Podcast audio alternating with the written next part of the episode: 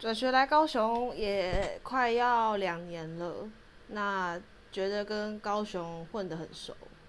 小吃店也有老板娘知道我吃鸭肉饭真的不要加笋干，很恶心。还有烫青菜要空心菜。就在我觉得我跟高雄已经是可以就是维持一个长久关系的时候，我才发现我家附近有一条路原来一直都是单行道。只是没有人在管这个单行道，害我那天就是因为我逆向，然后被一个大哥骂，我还以为我我是对的，我就理直气壮的看着他，没想到我是错的，